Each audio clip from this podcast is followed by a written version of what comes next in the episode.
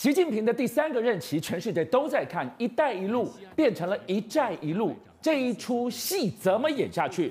中国外长秦刚就来到了中亚五国，强力推销。巧的是，别忘了，习近平解这个解封之后，第一个造访的地方也是中亚。现在秦刚又来故装，怎么那么怕失去这里呢？因为“一带一路”最重要的一条铁路就在他们手上。那加入“一带一路”的下场呢？看看中亚这五国就知道。从吉尔吉斯到土库曼，他们有的是石油、天然气、金矿，想要透过“一带一路”脱贫，为什么越拼越穷？是这个中国大陆的外长秦刚呢，在昨天。与陕西的西安主持了中国与中亚五国外长第四次会晤，包括了哈萨克、吉尔吉斯、塔吉克、古库曼，还有乌兹别克。好，这中亚五国。那在这个会谈当中啊，秦刚他非常的兴奋的说：“我们‘一带一路’终于有了重大的成果。”他口中所说的重大成果，在这中亚五国看来，并不认为对于未来一定就是欣欣向荣的代表，他们反而觉得这可能是习近平的终极野心。怎么你在那里欢欢喜喜的签字，却各自心怀鬼胎呢？原来就是这一条中吉乌铁路。中吉乌铁路就是秦刚口中所说的一带一路重大成果，终于可以从中国大陆的甘肃穿过新疆，一直在直通吉尔吉斯，最后到乌兹别克。你不要小看这条铁路，它好像只有五百二十三公里，短短的。但你要知道啊。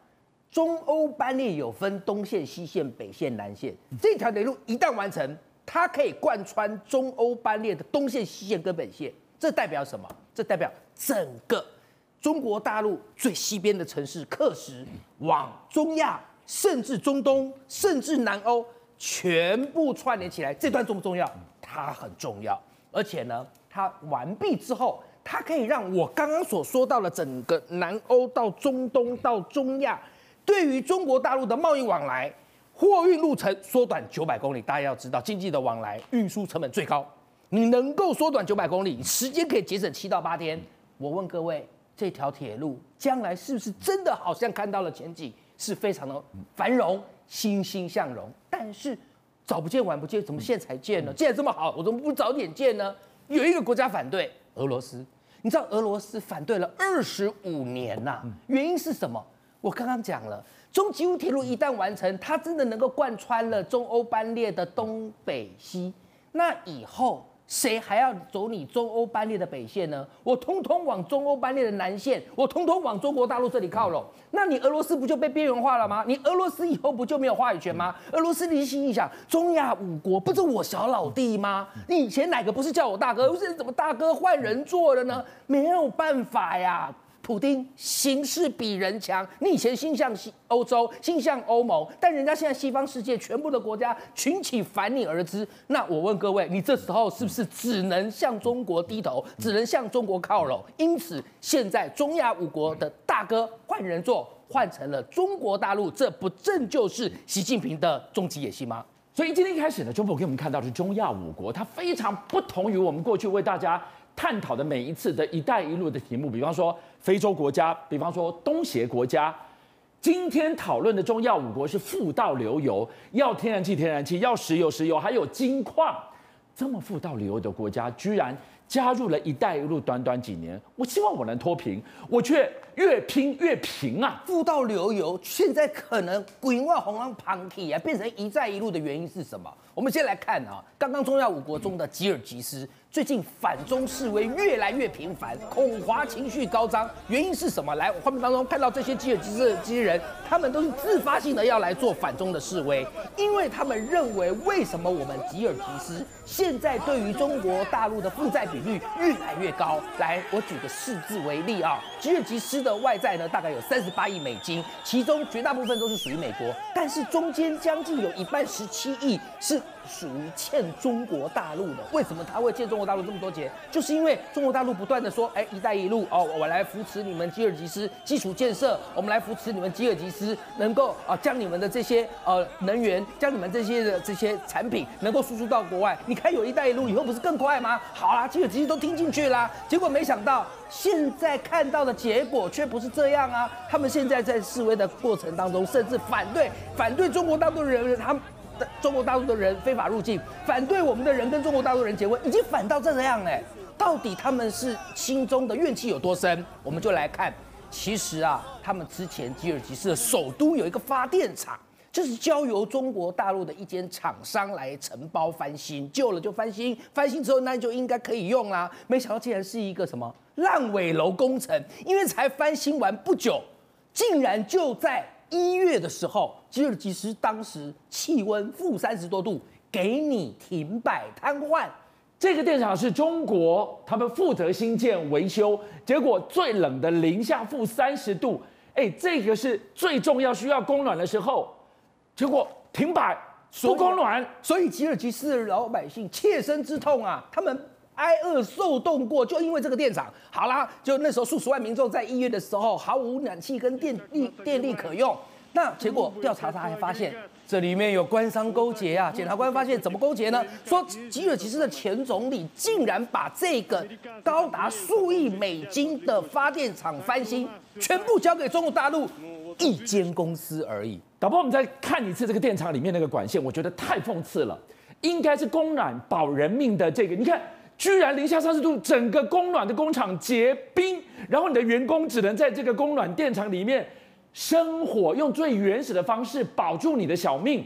结果是中国“一带一路”的工程啊！吉尔吉斯人心想：你怎么把你豆腐渣的品质带过来了？你怎么把你烂尾楼的这些品质也带过来了？好，所以他们非常的气啊，更更气什么？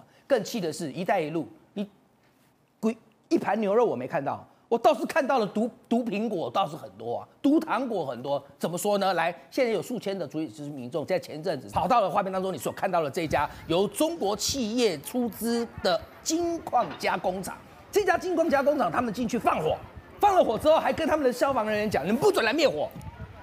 哎，怎么会这么气呀？原来是因为他说这家金矿加工厂呢，他们使用了有毒的化学物质。